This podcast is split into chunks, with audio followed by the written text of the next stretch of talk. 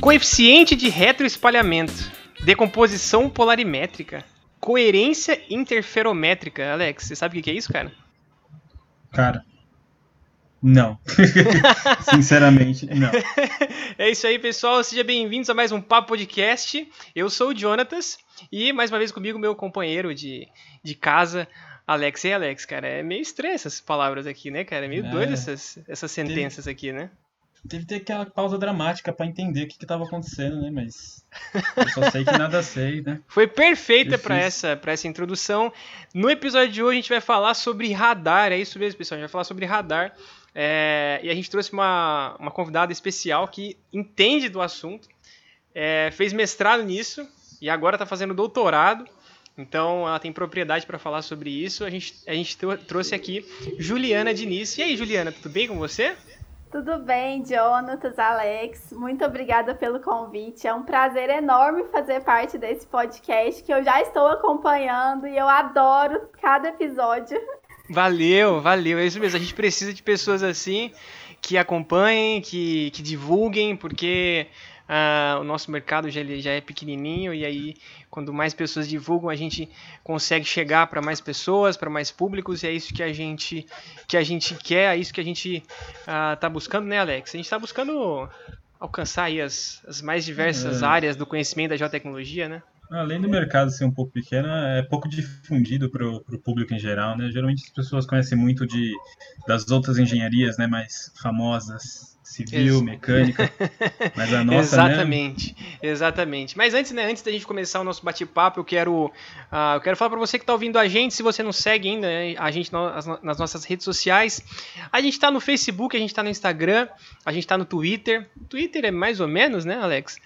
Mas a gente está mais presente no Instagram e no Facebook. Toda semana a gente traz uma pessoa diferente, um papo novo, com conteúdo novo, conteúdo legal. Para você que gosta de geotecnologia, para você que tem curiosidade sobre essa área, uh, vem aqui, acompanha a gente aqui. E, é... e aí, Juliana, tudo bem? Me fala aí um pouco de você, quem que você é, o que, que você estudou. Tudo bem, Alex. É Jonatas. É... Eu sou formada em Engenharia Florestal pela Universidade Federal de Lavras. É, e logo no começo, do, no primeiro período, eu já entrei no estágio no laboratório de geoprocessamento. Então, eu já eu trabalho, estou em contato com imagens satélite sensoriamento remoto desde o primeiro período da graduação, foi em 2012. E no laboratório lá em Lavras, a gente trabalhava muito com sensoriamento óptico. Eu resolvi fazer mestrado no INPE, participei do processo seletivo, não esperava que eu fosse conseguir entrar lá, mas deu tudo certo.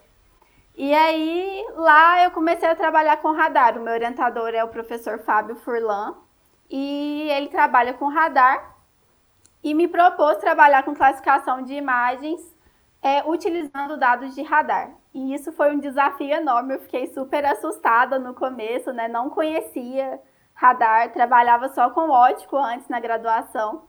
Mas foi muito bom, eu gostei demais, me apaixonei pelo, pelo tema e hoje no doutorado eu continuo trabalhando com radar, juntamente com sensores óticos. E agora no doutorado eu vou trabalhar com estimativa de volume de madeira, de eucalipto e pinos. Então vai ser bem diferente do, do mestrado. Que legal, é interessante porque assim, a grande parte né, do nosso público é, que tem acompanhado a gente no nosso podcast é da área florestal, né? A gente tem bastante, bastante gente que acompanha a gente, que é engenheiro florestal, que vem dessa área né, da, da, florestal. Inclusive, né, a grande, né, grande parte desse público aí foi trazido pelo Denis e, pela Kellen, né, que, que são duas pessoas assim inteligentíssimas que trouxeram muito conteúdo legal pra gente. Se vocês estiverem ouvindo a gente aí, pessoal, Denis, Kellen, muito obrigado. É, um abraço para vocês. É, mas então, assim, então conta pra gente assim, né? Isso é sensoramento remoto, é, mas tem, tem diferenças entre o sensor óptico e o radar, né? Sim, com certeza. É, no sensor óptico, a radiação é, captada pelo sensor ela é proveniente da radiação solar. Então, ele depende do Sol como uma fonte de energia para é, captar as informações da superfície. enquanto o radar ele emite a sua própria fonte de radiação. Por isso é, é possível obter imagens tanto diurnas quanto noturnas, o que não é possível no sensoriamento óptico, que ele é extremamente, ele é totalmente dependente da radiação solar. Entendi. Então assim, é, existe é, satélites que, que ficam tomando dados aí continuamente, 24 horas. Então, é, se eu precisar de, um, de uma faixa, isso aí não, o horário não vai, não vai influenciar na, na, na tomada das, das não, informações. Não, não, não vai influenciar. Inclusive, você pode fazer solicitação né, para as plataformas, para as empresas, para adquirir imagens específicas. É lógico que isso provavelmente tem um custo, né? As imagens gratuitas, eu não sei te falar qual, qual que é o horário de aquisição do Sentinel, por exemplo. Mas o tempo de revisita deles é de 10 dias, mais ou menos. 12 dias do, do Sentinel 1, que é de radar. Então, uh, Juliana, é, fala pra gente sobre uh, quais são os, os, os satélites que oferecem o radar, né? Se é só o Sentinel. E aí fala, pra, fala também um pouco, né, se você souber, dos radares que são gratuitos e os, os pagos também. Sim. É, então, Jonatas, os radar, o sistema radar ele opera em diferentes bandas que ela, geralmente a gente denomina por letras. Nós temos banda X, C, L, que são as principais orbitais atualmente. Nós temos da banda X os radares TerraSAR X, Tandem X, da banda C, nós temos o Sentinel 1, que é disponibilizado pela ESA. Ele é gratuito, o único gratuito. O único é, gratuito é o Sentinel. O único gratuito é o Sentinel. Tá. E nós temos o RadarSat, que é um satélite canadense também da banda C. E da banda L nós temos o Alus Pulsar, que é da JAXA, que é a agência espacial japonesa que é o da banda L. Para vocês entenderem melhor essa questão das diferentes bandas, é, como que acontece? A, o radar, devido ao seu comprimento de onda na faixa das microondas, quanto maior o comprimento de onda da radiação eletromagnética, maior vai ser a penetração da radiação nos alvos. Então, geralmente, da banda X são os, os radares com menores comprimentos de onda em comparação com os radares da banda L. Nesse caso, esses radares X e C, eles estão mais restritos à copa das árvores, por exemplo. Enquanto os da banda L, eles já conseguem ter uma maior penetração, atingindo, possibilitando observar maior a estrutura do dossel e da, até o solo. Então, isso permite avaliar muito mais pensando na, na, numa floresta, por exemplo, que é a minha área, né? Entendi. Existe a possibilidade. Agora, né? Existe a possibilidade de, de se é, trabalhar com diferentes bandas no, no, mesmo ambiente ou não? Ou você tem que usar uma banda para fazer a captação do dossel, outra banda para fazer a captação da parte de baixo? Existe essa possibilidade de, mescla de bandas assim? Ou, ou... Sim, para as análises sim. É, eu até vou trabalhar com isso no doutorado. A gente vai utilizar tanto os dados do Sentinel quanto dados do ALUS e ver como que eles se comportam, porque quanto mais informações a gente tem sobre os nossos alvos, melhor para a gente caracterizar e fazer as nossas análises. Então, existe esse sinergismo entre os dados e tanto entre os dados de radar quanto radar com dado óptico. Então, esse sinergismo ele tem sido muito estudado e aplicado, porque só a gente só tende a ganhar, né, com mais informações, dados diferentes. Então, isso é uma coisa muito importante nos dias de hoje. E, e quais são as, as utilidades desse, do, dos radares, né? Você comentou que um pega bastante do céu das árvores, outro consegue penetrar no solo. Na época que a gente estudava, a gente, eu e o Jonas, acho que em geomorfologia, a gente trabalhou com uma. Eu acho que foi, era um mapa a partir de dados de radar. Então, que ele conseguia penetrar bastante em áreas florestadas, na Mata Atlântica, por exemplo, e ter um, um perfil do relevo, pra, até para você estudar bacias hidrográficas. Mas qual outra aplicação que tem? Sim, os dados de radares eles são muito utilizados para fazer modelo digital do terreno, mas eles também podem ser utilizados para a classificação do uso e cobertura da terra, que foi o tema do meu mestrado, para modelagem, como eu vou fazer no doutorado agora, de volume, de características biofísicas, biomassa, é, eles podem ser utilizados também para análise da água, tem muitos radares sendo utilizados para água. É, o meu orientador tem trabalhado bastante na utilização de interferometria, que é uma técnica é, aplicada para dados SAR, para observação de, e monitoramento das barragens de rejeito, como no caso de Brumadinho, Mariana, para verificar como que está acontecendo os deslizamentos, se elas estão estáveis ou não. Então, existem diversas aplicações para os dados de radar. E principalmente também porque o, os dados de radar, eles são menos influenciados pelas condições atmosféricas. Então, quando no sensoriamento óptico a gente tem o empecilho das nuvens, no radar a gente não tem mais. Então, para a Amazônia, por exemplo, que é uma região que tem uma grande cobertura de nuvens durante a maior parte do ano, as regiões tropicais em si, os dados de radar são muito importantes por isso, porque eles permitem o imageamento mesmo com nuvens. Teve até o projeto Radan, né, que é famoso, pelo menos pra gente, né? Sim, é muito famoso.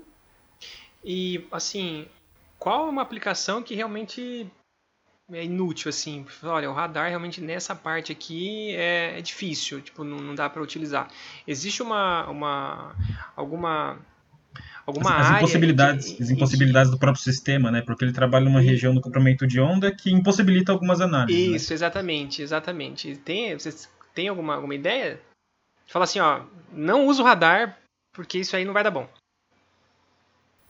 Nossa, Jonas e Alex, para falar a verdade, eu nunca tinha parado para pensar desse jeito. Assim, o radar tem sido muito utilizado em diversas áreas, então e, e, com o avanço das técnicas e, e das aplicações, eu acho que vai ser difícil. Assim, lógico que é, dependendo do seu objetivo, vai ser muito mais prático você optar por utilizar dados óticos.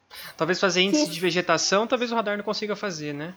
Ele tem os próprios índices. Ele tem ah, alguns ele tem? índices, tem. Ele tem alguns índices que ele ajuda a realçar alguns atributos, atributos de vegetação mas aí já vai estar relacionado ao mecanismo de espalhamento da vegetação, que é o que o radar ele capta muito relacionado à estrutura da floresta, por exemplo, enquanto o ótico ele já está mais relacionado com os atributos biofísicos e químicos, né, relacionado Entendi. à clorofila, por exemplo, que vai dar um indício é, da, da biomassa daquele lo local, né? enquanto o radar ele já está mais relacionado com as estruturas mesmo. Então ele pode ter um retroespalhamento volumétrico, que está relacionado ao volume, né, que é relacionado às, às florestas, mais alto para áreas de floresta. A coerência uhum. interferométrica mesmo, que a gente vai falar depois.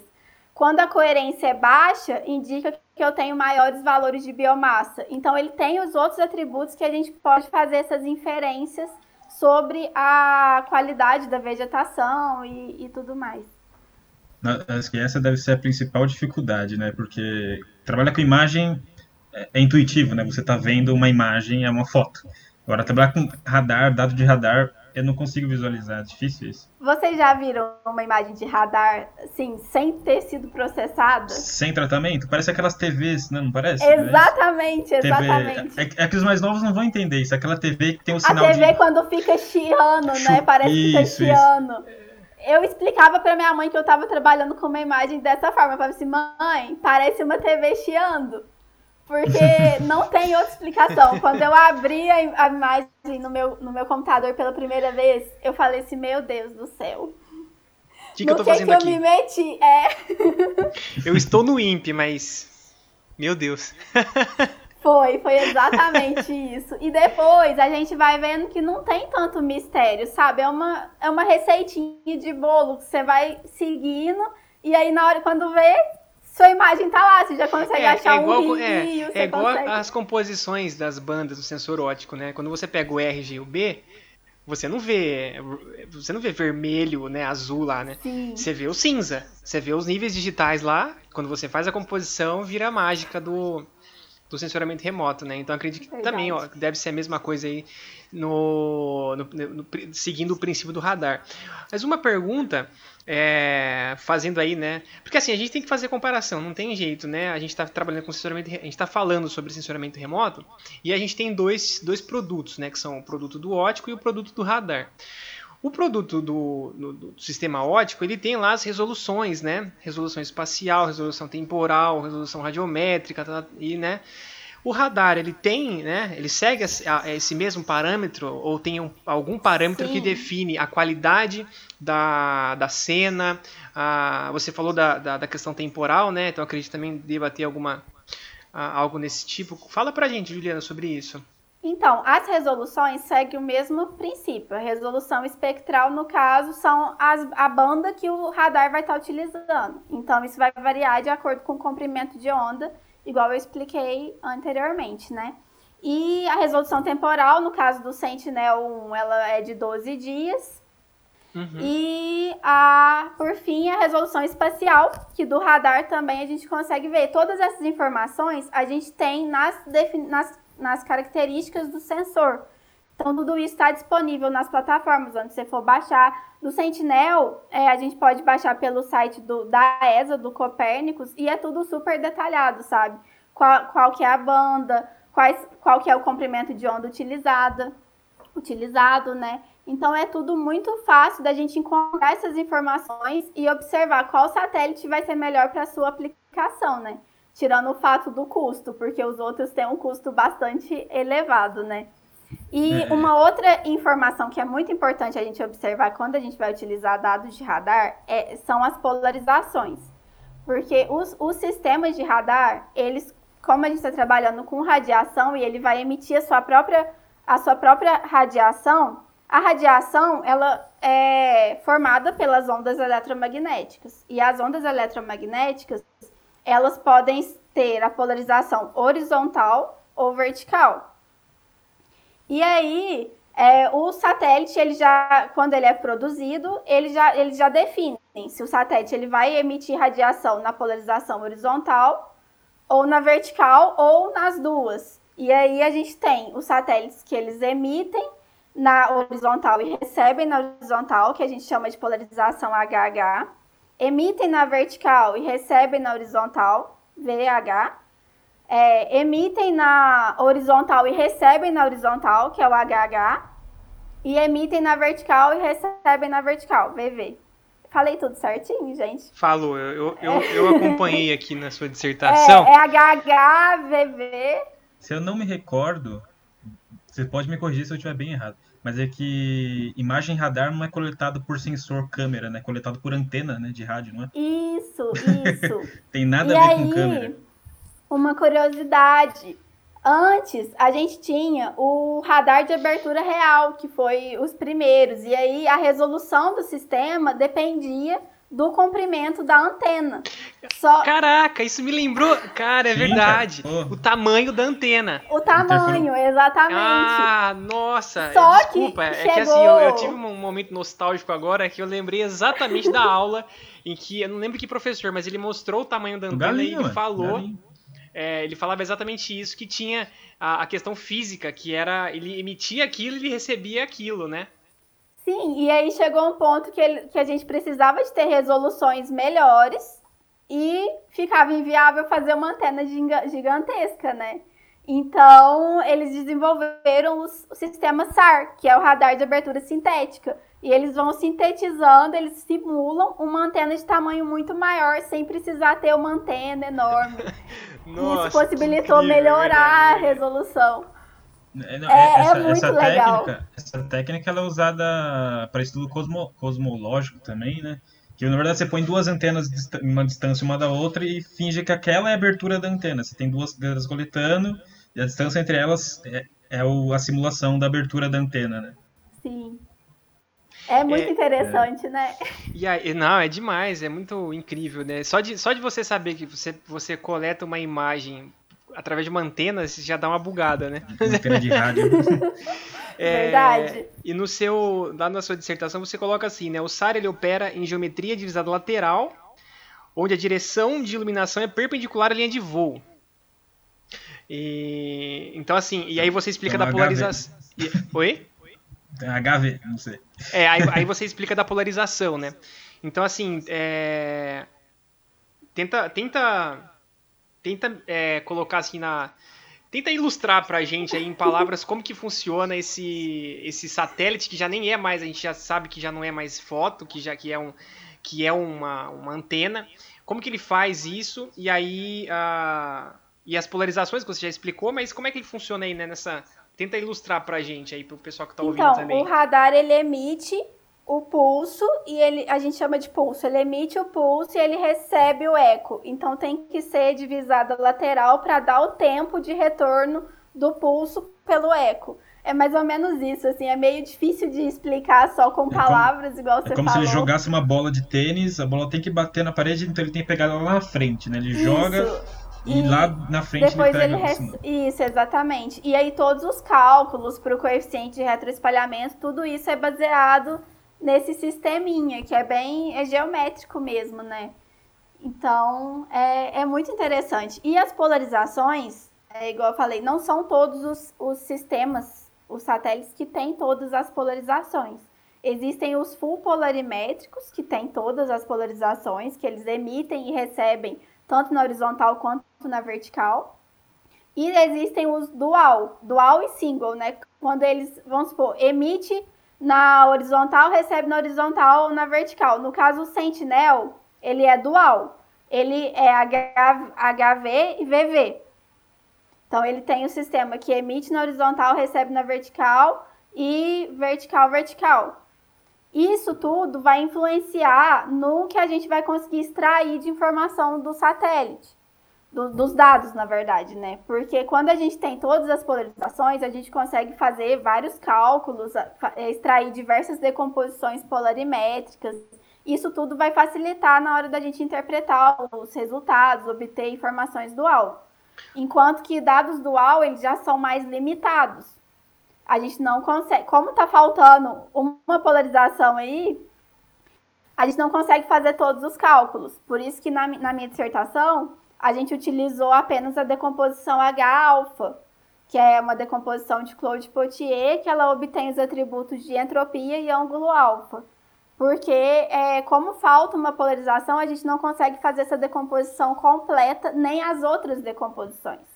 Porque a, as decomposições são uma forma da gente interpretar melhor a imagem e ela permite que o elemento da superfície seja associado ao mecanismo físico. Isso faz com que a gente entenda como que, a, como que são os nossos alvos. Por exemplo, os mecanismos de espalhamento, ele pode ser superficial, como ocorre mais ou menos com a, a água. É, a radiação, ela vem, bate na água e é, e é espalhada na direção oposta. Ele pode ser double bounce, é, geralmente o double bounce ocorre em áreas urbanas. A radiação, ela bate no solo, rebate num prédio, por exemplo, e retorna para o sensor. Então a gente fala que ela teve uma dupla rebatida. Aí é um mecanismo característico de áreas urbanas. E a gente tem o espalhamento volumétrico, que ele já é relacionado às áreas de floresta, que a radiação sofre múltiplos espalhamentos no dossel, por exemplo, que ela vai interagir com os galhos é, e sofrer vários espalhamentos até retornar para o sensor. Tudo isso a gente consegue ver, visualizar com maior facilidade quando a gente faz as decomposições. E aí a gente tem as decomposições é, específicas que tem os mecanismos, é, decomposição volumétrica, espalhamento volumétrico da boval superficial. E a gente tem também essas de Claude-Potier, que é relacionada à entropia e o ângulo alfa. E tudo isso é relacionado à, à propriedade física, né, aos mecanismos de espalhamento. Então, rapidinho, só para não ficar sem vocês entenderem o conceito, a entropia, ela mede o grau de aleatoriedade dos mecanismos e ela varia de 0 a 1. Por exemplo, se a entropia for próxima de zero, quer dizer que eu tenho um mecanismo de espalhamento dominante. Então, na minha região, aconteceu o superficial predominante, por exemplo. Se ela for próxima de 1, eu não tenho mecanismo predominante. Então, está acontecendo vários tipos de espalhamento naquela região. Aí você tem o caos, né? É. Entropia 1 é o caos. Sim. E o ângulo alfa, ele está relacionado ao tipo de mecanismo de espalhamento e varia de 0 a 90 graus. Se for próximo a zero, por exemplo, ele está relacionado ao mecanismo superficial. 45 graus, volumétrico e 90 graus da Bauhaus. Então, tudo isso vai facilitar para a gente ou para o algoritmo diferenciar na hora que a gente for fazer alguma determinada análise. São atributos que a gente pode utilizar tanto individualmente quanto em conjunto para fazer a, uma estimativa de volume ou uma classificação do uso e cobertura da terra, né? Então, foi mais ou menos isso que eu fiz na minha dissertação, né? A gente definiu vários atributos e definiu cenários. Para cada, cada cenário foi correspondente a um atributo e depois a gente analisou eles em conjunto para ver qual seria a melhor situação utilizando dados do Sentinel-1 para fazer uso, é, mapeamento do uso e cobertura da Terra. E aí... Você Oi? mapeou uma região da Amazônia, né? Sim, foi em Rondônia, uma região super antropizada. Foi. Ah, com atuação humana lá, então tava tendo Sim, devastação. Nossa, muito, muito, muito, muito. Assim, é... eu falo que eu fui lá, a gente fez campo, né? Eu fui lá conhecer a região e eu falo que eu não conhecia floresta. Porque tá super antropizado, super desmatado. É, fragmentação ao extremo, sabe? A gente vê fragmentos, então eu não, não cheguei a ver floresta mesmo, sabe? Aquela floresta primária preservada. Eu não vi. E eu falo, nossa, a gente ficou assustado, né? Super, deve é ter bem... ficado mesmo. Sim, muito, muito fogo, muita queimada ah, durante o campo, sabe? Foi. Mas foi uma experiência muito boa. E é importante o campo porque a gente observou com os dados Sentinel, né? Ele é banda C. E aí estava ocorrendo muita confusão quando eu ia fazer a minha classificação entre pastagem e floresta. E eu ficava assim, gente, mas né? como assim, né? No ótico isso não acontece. Mas com radar isso pode acontecer. Por ser banda C, ele está restrito à copa. É, e lá, as áreas de pastagem, elas apresentam muitos resíduos. Muitas palmeiras, muitos arbustos, muitas árvores cortadas que ficam lá espalhadas. Então, tudo isso influencia a resposta do radar. Então, por isso ele estava confundindo bastante. Aí, a estratégia que a gente utilizou para melhorar a classificação e diminuir essa confusão foi fazer uma estratificação do meu processo classificatório. E aí, numa primeira etapa, a gente classificou agricultura, pastagem e floresta. E numa segunda etapa, a gente estratificou a classe floresta em floresta primária, secundária, é, floresta primária, floresta degradada e as sucessões, que aí tem sucessão avançada, intermediária e inicial. E aí essa foi, assim, foi o diferencial, porque quando eu tentava classificar todas as minhas é, classes juntas, eu, eu consegui uma acurácia de mais ou menos 60% usando radar. E aí, usando ótico, você chega a quase 80, 90. Não, Mas aí, com tão essas. discrepante assim, não ficou tão discrepante. Mas é, quando é pior, a né? É gente. É quando a gente optou por essa estratégia de diferenciar, e aí. É, o nosso mapa final com radar chegou a ter uma acurácia de 82%.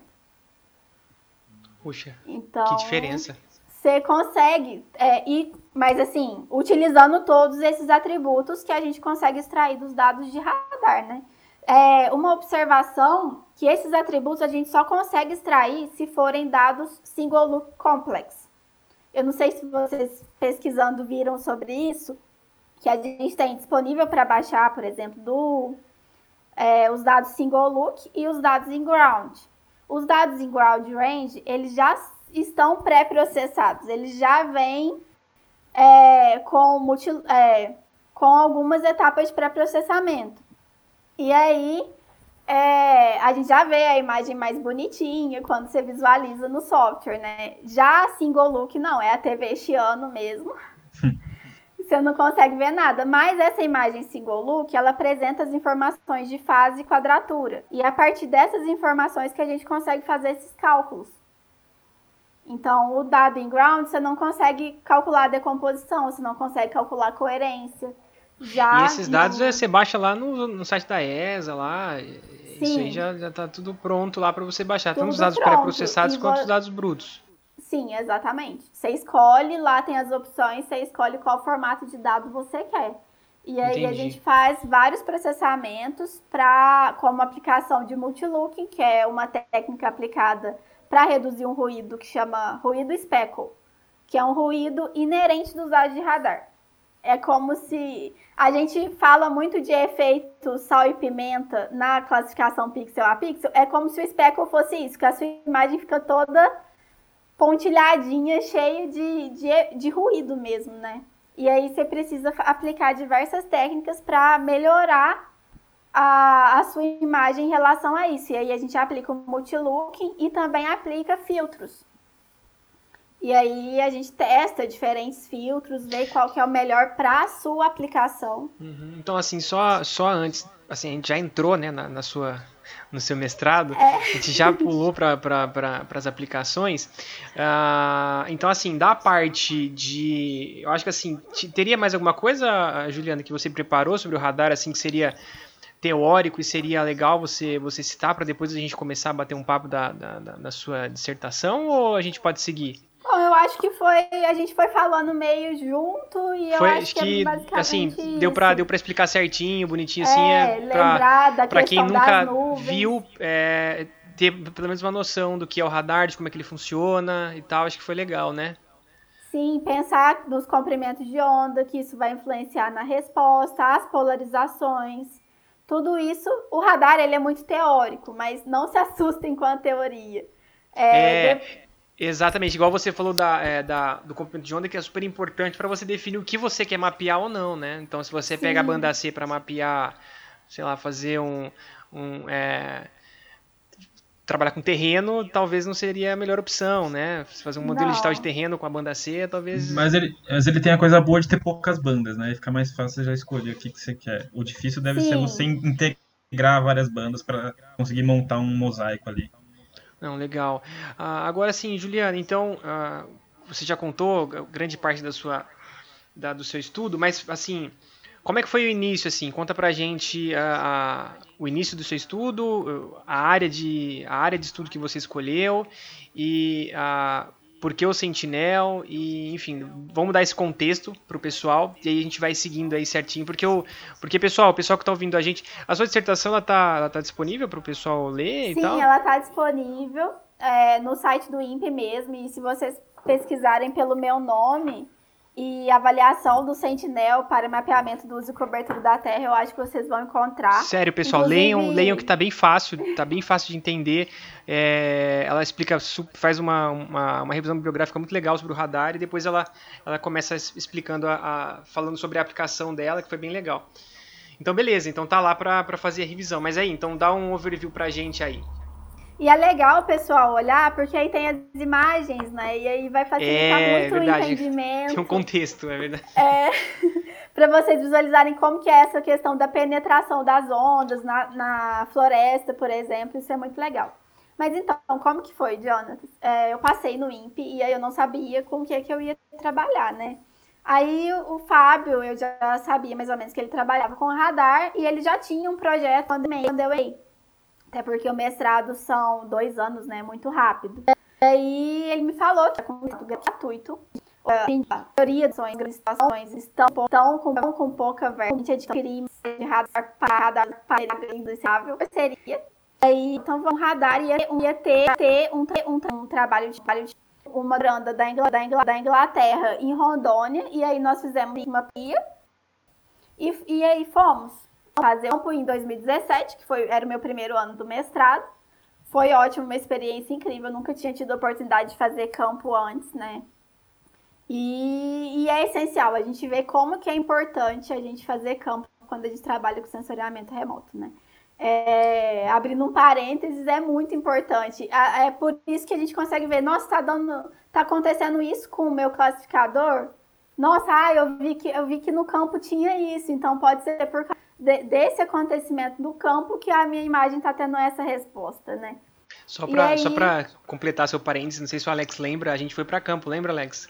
Na aula lembra, de sensoramento lembra. remoto é. com a Maria de Lourdes. A gente é, foi para campo. fazer um planejamento. A gente pegou o ônibus lá, fomos, fomos lá pro, pro, pro campo, viu que, o que, que era mato, o que, que era área urbana e tal. Foi, é, é super importante mesmo, eu, eu concordo. É, e foi basicamente isso, né? Ia ser classificação do uso e cobertura da terra, a gente coletou pontos das diferentes classes. No máximo que a gente conseguiu pegar ali na região de Ariquemes, nós ficamos uma semana só. E, e quanto mais tempo você fica em campo, maior o custo, né? Então, é, sem, os dados de campo eles são um pouco limitados por isso. E aí eu já comecei a estudar durante as disciplinas tudo sobre radar, tentar entender, tentar aprender o pré-processamento do Sentinel.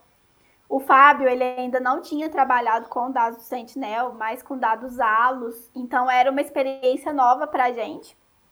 E foi, foi muito legal, assim, eu fui aprendendo aos pouquinhos até chegar nesse resultado, né? E eu fiquei muito feliz com a minha dissertação em si. Eu achei que a gente conseguiu resultados muito satisfatórios. E eu aprendi muito, assim. Eu acho que radar ele tá aí para ser cada vez mais utilizado e cada vez mais acessível. Se Deus quiser, logo logo a gente vai ter mais dados livres, né? Porque dados livres são mais importantes para a gente fazer pesquisa hoje em dia. Sim. Vai ter um lançamento de satélite? Não, não, eu falo que com a, o avanço da. Não, vai ter o Sentinel 6 agora, só que ele é mais voltado para áreas marítimas. Mas com o avanço e, e com cada vez mais é, programas liberando dados gratuitos, eu acredito que as outras em, empresas e companhias também vão começar a disponibilizar, sabe? A gente tem, inclusive, dados do ALUS até 2011 disponíveis gratuitamente.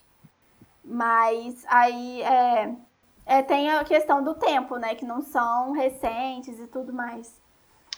Entendi. E aí, ah, depois que você foi fazer o campo, você coletou lá né, os dados e tal, aí você voltou. É, e aí, qual que é foi o período que você utilizou? Foi, foi uma cena? Foi um período? Foi um, um antes, foi, um depois? Foi uma cena. Uma cena, uma a gente cena. queria uma cena só. É, na verdade, a gente usou duas para fazer a coerência interferométrica, que a gente precisa de duas cenas para fazer a coerência, que ela é uma medida de correlação entre as, as duas imagens, né? E... Então a gente já matou duas uh, dois, dois tópicos. dois, é, dois tópicos do começo do podcast, que foi a decomposição polarimétrica, que você já comentou, e a coerência interferométrica, né? Que é Isso. o que mesmo? Explica pra gente. A coerência, ela é uma medida do grau de correlação entre duas imagens complexas. Geralmente, a coerência ela é utilizada para avaliar a qualidade do interferograma, que é muito, muito utilizado para fazer os modelos digitais de elevação, modelos digitais do terreno. Eu não me aventurei nessa área, interferometria, já é um pouquinho mais complexo. Eu trabalhei mais com polarimetria, que é o que a gente está conversando. Mas muitos estudos começaram a avaliar a utilização da coerência para mapeamento. E eles observaram que ela tem um grande potencial. E por isso eu falei assim, não, então vamos testar a coerência também na minha dissertação, né? E eu não sei se já posso falar do resultado final, a gente observou que ele foi. É, ela foi. Eu não, eu não, entendi. A coerência ela serve para você validar uma cena usando outra? Como é não. que é? Geralmente, é, ela vai medir a correlação de uma cena para outra. Então, se houve muita mudança de uma data para outra, a, co a co coerência vai dar baixa. Se uhum. houve é, pouca mudança, a coerência vai dar alta, que as cenas okay. foram bem parecidas. E uhum. geralmente ela é feita para medir a, a, qualidade do interferograma. Só que aí o pessoal começou a estudar e avaliar ela para aplicação de mapeamento. E eles observaram que, por exemplo, relacionada com floresta, quanto menor a coerência, maior a biomassa da floresta, por exemplo. Uhum. Porque as folhas, elas apresentam, elas não vão ficar iguais de uma cena para outra, né? Tem vento, tem mudança, diferente de áreas como área rochosa, área de solo exposto, que às vezes elas permanecem do mesmo jeito de uma data para outra. E aí essas áreas que permanecem iguais apresentam alta coerência. Entendi. Entendi. E aí eu observei que esse atributo foi essencial para o meu resultado. Foi o atributo que obteve a maior importância quando a gente fez a classificação. Então, faz toda a diferença trabalhar com dados complexos, né, que permitem a utilização desses atributos e utilizar a coerência. Interessante, legal, legal. Pô, show. E beleza, então aí você pegou lá a, a cena, a, pegou duas cenas para fazer essa coerência e tal. E qual o software que você usou para? Eu usei o Snap que é Snap. o software desenvolvido pela ESA para processamento dos dados do Sentinel. Ah, então. Conta um pouco pra gente como é que funciona é, esse Snap. É porque eu já usei esse Snap uma vez, mas trabalhar com imagem ótica, né, do Sentinel. E Sim, ah. ele, ele é como se, mas você conhece outro software de processamento do, Sim, né? conheço. Ele me, é um pouco igual o Envy, eu, estudei, eu usei faz muito pouco tempo, eu não, lembro não. como é que era. O, você fala assim, o layout dele mesmo, né? Ele, o Envy, ele é, ele é bem tipo um software de, de processamento mesmo. Ele, eu acho ele mais fácil de processar do que o Envy. Porque ele é mais simples, assim, as janelinhas são mais tranquilos de você achar. Tem a parte radar, dentro do radar já tem tudo mais ou menos que você vai precisar fazer, separado por polarimetria, por interferometria, a parte dos filtros que você vai aplicar. Então já tá tudo assim, meio mastigadinho pra gente. O desafio é saber a ordem dos processamentos.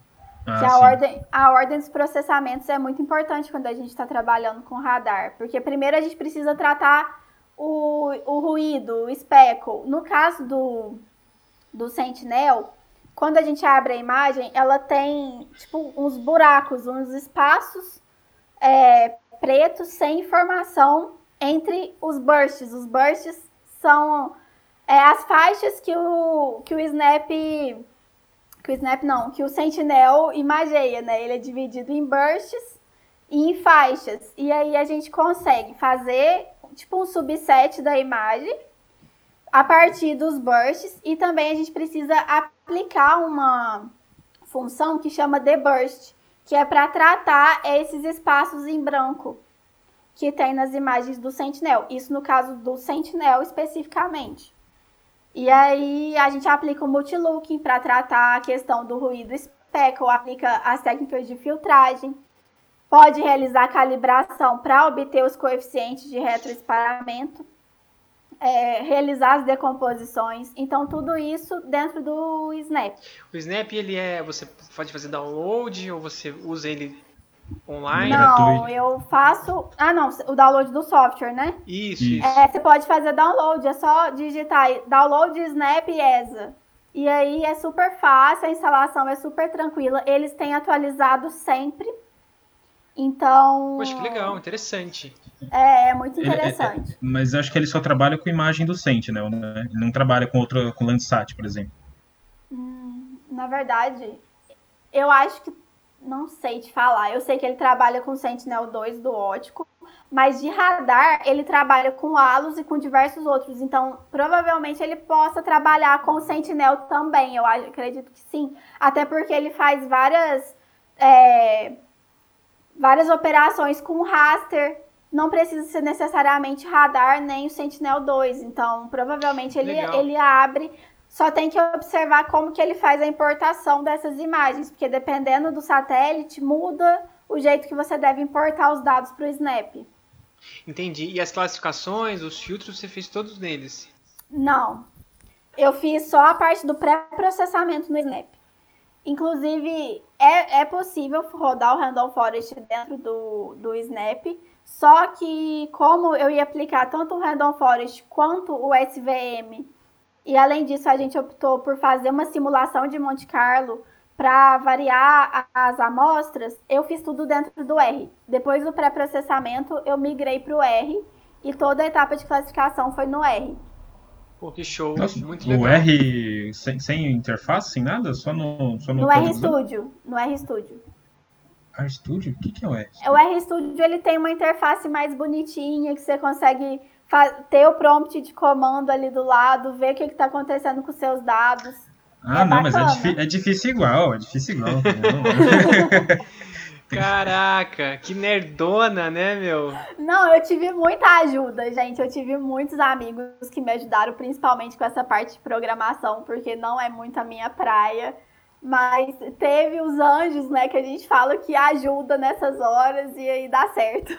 Não, tá certo. Não, porque realmente o R, eu mexi muito. Na verdade, eu nunca mexi, eu só vi algumas vezes assim, porque, porque assim, é, eu tô tentando entrar nessa área de programação há um tempinho, então assim, eu tô lendo sobre Python ainda não comecei. É, falar sobre, é, estudar, né?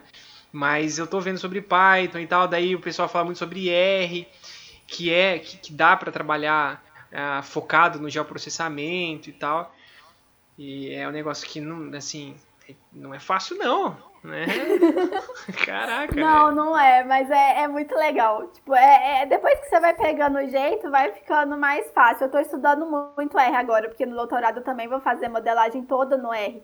Mas é, tem, você tem que. Eu ainda não entendo tanto de programação, preciso estudar mais para ficar mais independente. Porque qualquer coisinha que dava problema, eu ia no meu amigo perguntar. Beleza, então se ele estiver ouvindo aí, ó. Daniel e Wesley, né? Foram os que mais me ajudaram no R.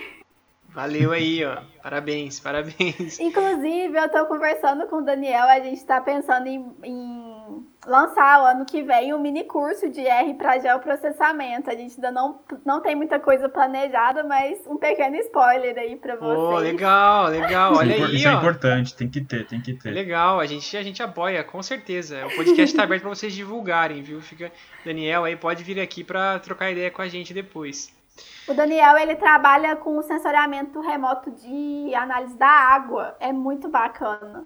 Olha, que legal. Vamos ver se ele é. vem aqui trocar uma ideia com a gente, Aí, né? ó. Ah, Convidadíssimo, Daniel. Não, legal. Mas... Tomara que ele venha. É, pessoal, uma observação do Snap que faz toda a diferença, ele é muito pesado. Não, o processamento de radar dentro do Snap é muito pesado. Então, no meu notebook, por exemplo, que tem 8 GB de memória RAM, os primeiros processamentos é praticamente impossível. Olha só. Eu, as eu, imagens são pesadas? as imagens são pesadas e os processamentos também. Ele usa tá. muita memória. E aí eu processava no INPE com um computador de 16 GB de memória. Aí demorava mais processava. Então, hoje em dia, o pessoal tem trabalhado muito com as imagens do Sentinel no Google Earth Engine, uhum. que aí é bem mais rápido, na nuvem, só que são imagens em ground. Eu acho que eles ainda não estão processando imagens complexas no formato single, look complex. Então, tem ainda esses empecilhos de capacidade do computador, essas coisas. Entendi, legal.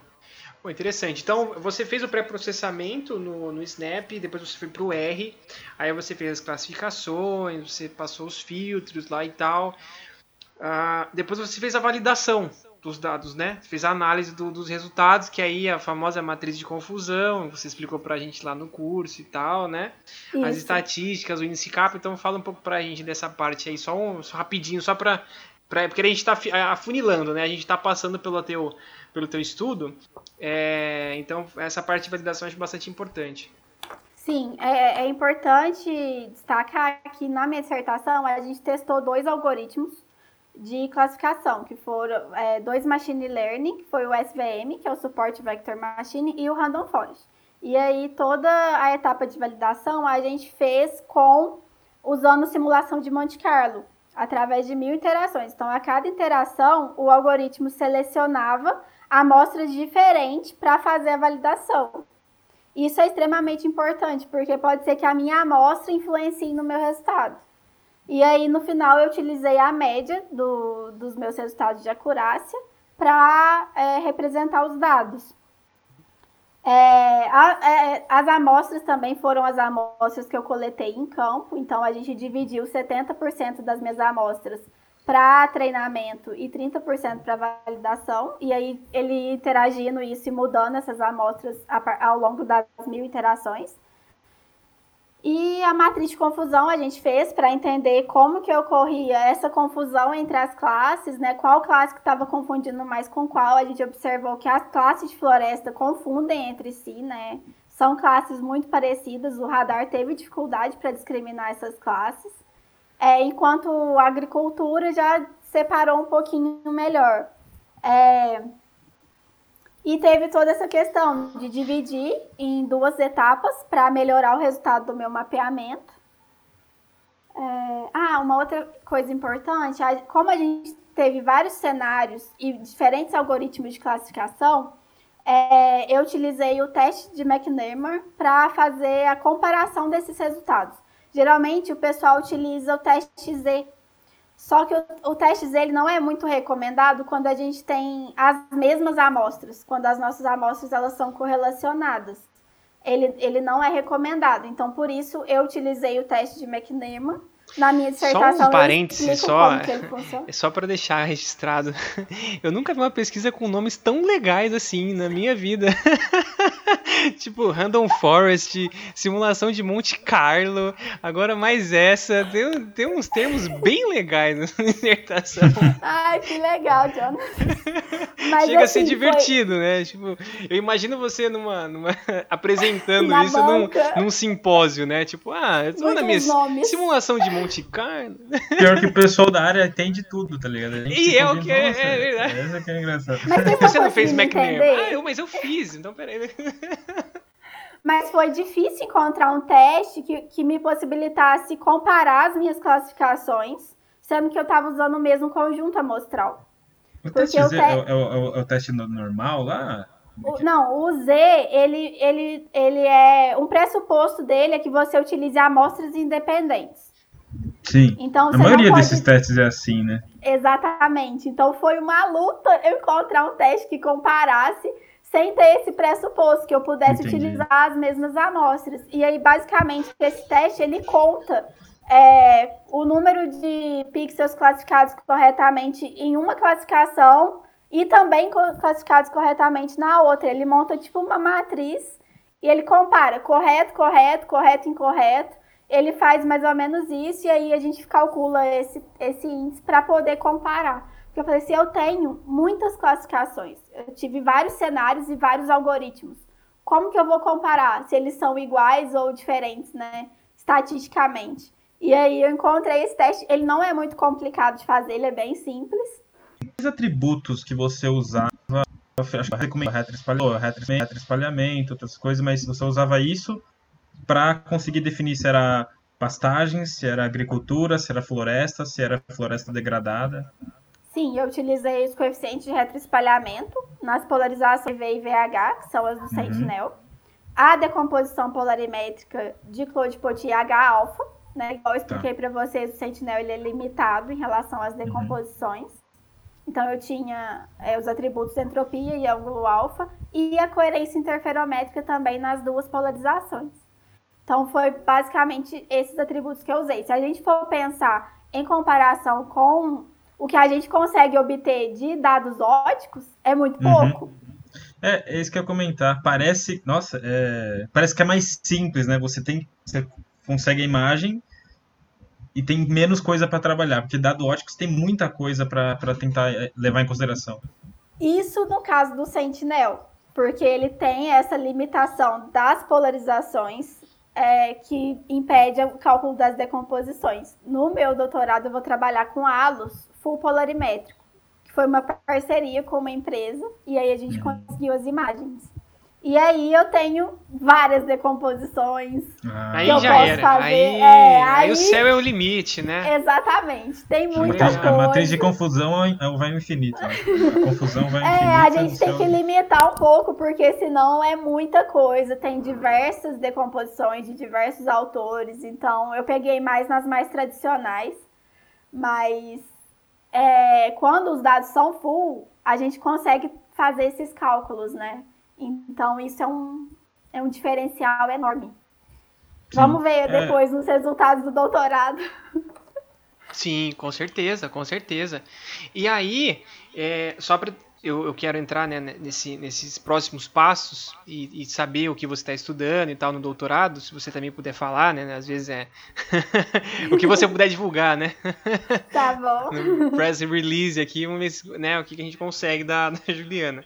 Mas você, é, você fez uma comparação, né, uh, com o Sentinel 2B né, ali no, no final ali da sua, dos seus resultados finais, das suas conclusões, você fez a, a, você fez essa diferença aí, né? Entre o ótico e o radar. E Isso. aí, o que, que você viu de diferença? O que, que é melhor para quê?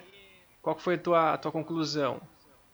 Assim, a gente comparou basicamente os resultados da, dos valores de acurácia. Então, no meu ponto de vista, foram resultados bastante próximos. Eu estava esperando que tivesse uma diferença maior. Vou falar aqui para vocês alguns números para a gente não ficar muito fora. É, como eu dividi em duas fases, comparando os resultados por fase. é, na fase 1, o Random Forest, que foi o algoritmo que obteve o melhor desempenho, teve uma acurácia global de 85,7%. O ótico teve uma acurácia de 90%. Então, mas assim, o radar não foi tão discrepante, né? A gente conseguiu resultados muito bons também com o radar. Na fase 2, que lembrando, eram só as classes de floresta, a gente teve uma acurácia com Random Forest utilizando o dado SAR de 71,6% e o ótico já foi uma diferença um pouco maior, de 85,4%.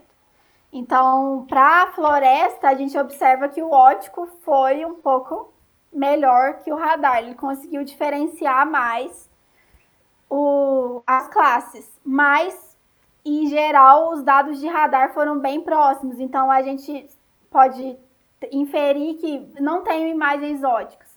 Tá com muita nuvem. Vou fazer um mapeamento com radar que vai me dar um resultado ah, satisfatório. Legal a resolução temporal acaba sendo menos prejudicada, por exemplo. Às vezes você está querendo. Sim.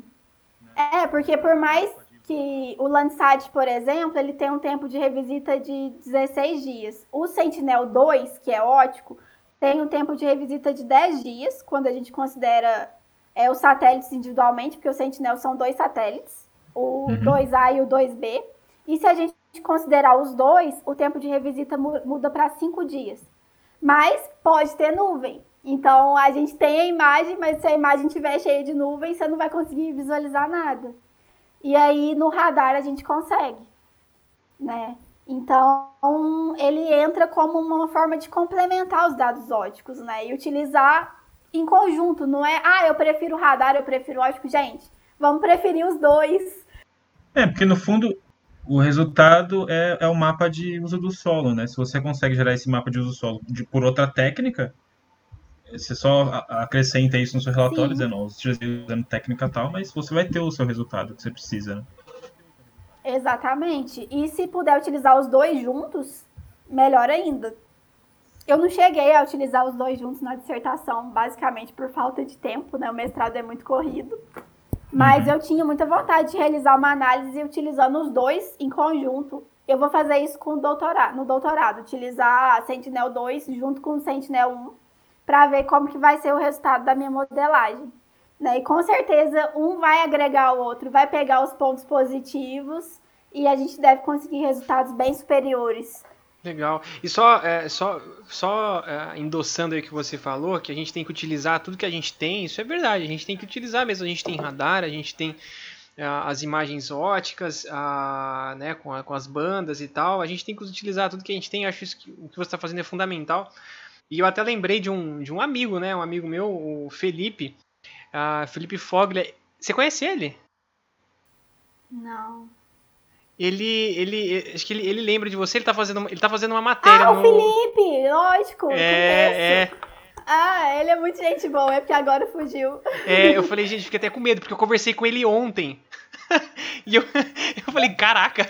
Eu ajudei ele no trabalho de radar, ele é muito legal. Nossa, sim, ele sim, é uma eu, gracinha. É, eu trabalhei com ele e tal, e, e ele tá trabalhando com radar, ele tá fazendo uma matéria de radar.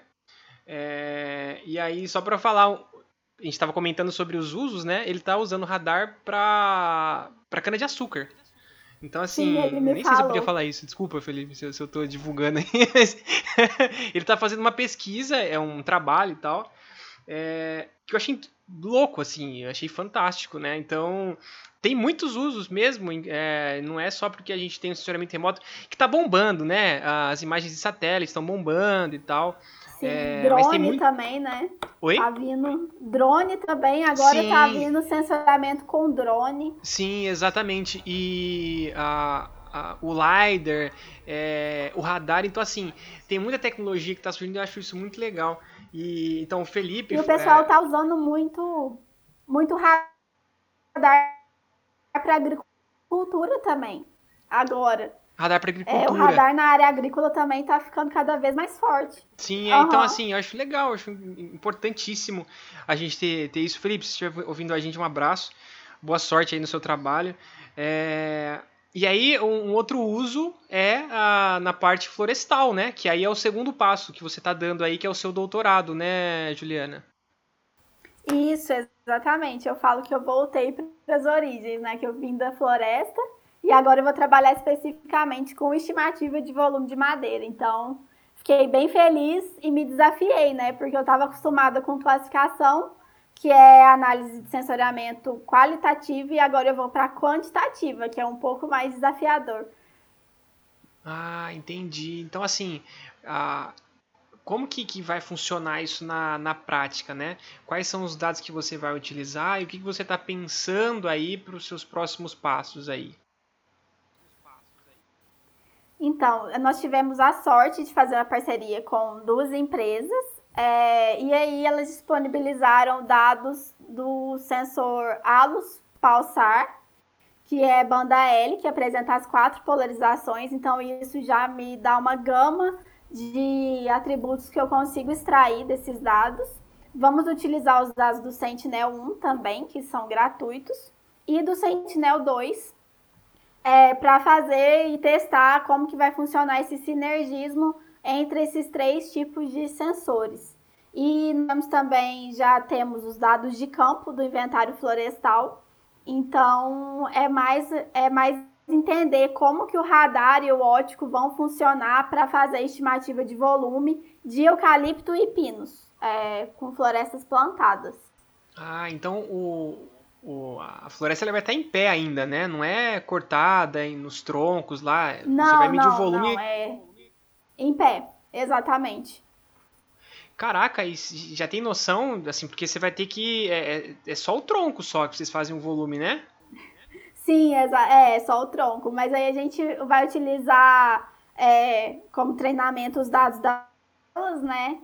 E também para validação. E vamos testar esses algoritmos e ver como que eles vão se comportar utilizando machine learning também. Aí eu vou testar, além do Random Forest do Support Vector Machine, o Gradient Boosting, que é um algoritmo mais recente, que tem sido muito testado e o Extreme Gradient Boosting, que eu ainda não sei se vai dar certo devido às amostras, né? Eu tenho poucas parcelas na minha área de estudo, mas vamos ver, né? Vamos, vamos testar, ainda não comecei a etapa de modelagem.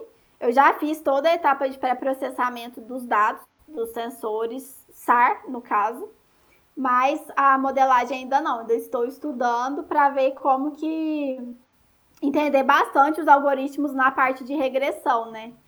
Mas eu, eu sei que é, acontecem, tem mais erros quando a gente trabalha com sensoriamento quantitativo, é mais difícil da gente ter resultados classificação de 80%, 90% de acerto.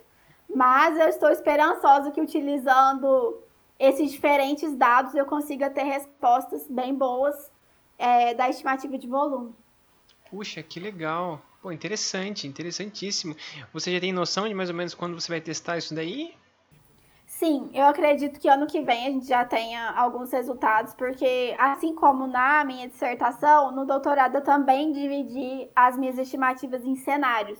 Então, primeiro a gente vai tentar utilizando dados SAR somente.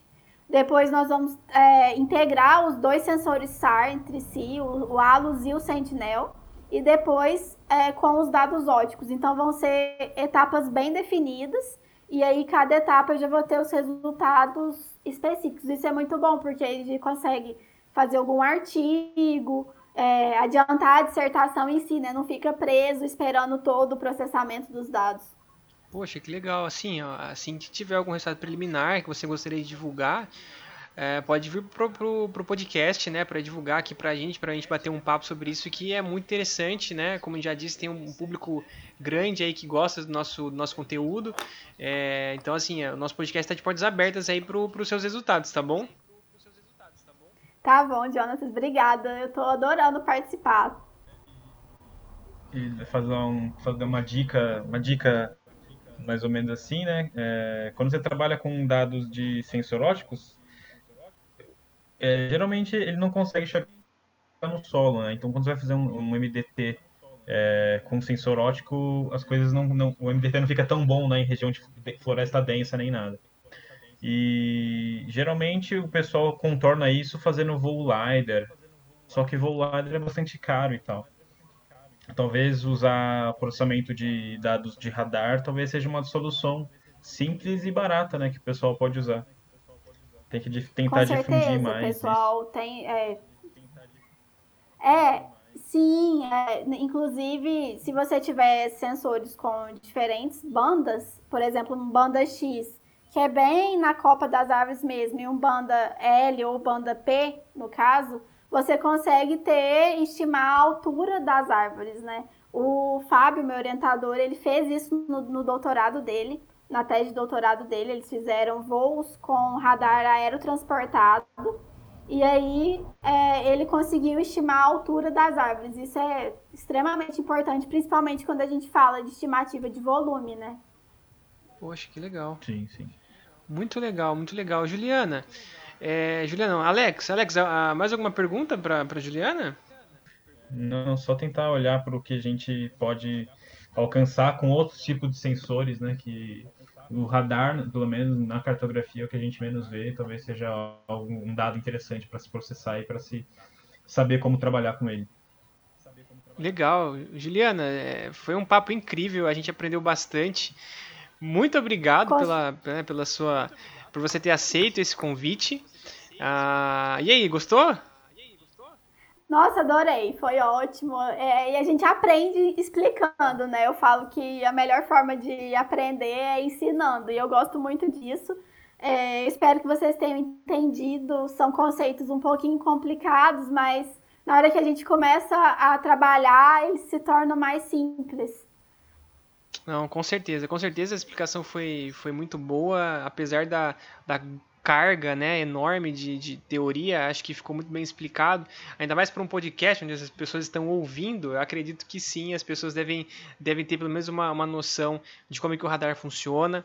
E uh, Juliana, então fala, fala pra gente né, as suas redes sociais, você tem um projeto né, que é o Radar Gel, explica pra gente aí, fala pro pessoal onde que eles conseguem te encontrar. Verdade, eu comecei, tem, tem um pouco mais de. deve ter uns dois meses. Eu comecei um projeto de divulgação científica voltado para sensoriamento remoto, radar, geoprocessamento. E se chama Radar Gel, que é uma página no Instagram. É radar.gel, pessoal. Então, quem quiser, segue lá. Eu tento trazer esses conceitos teóricos que são um pouco complicados de uma forma mais fácil para todo mundo entender e saber, ah, como que eu faço para baixar uma imagem, o que é que eu preciso observar nessa imagem.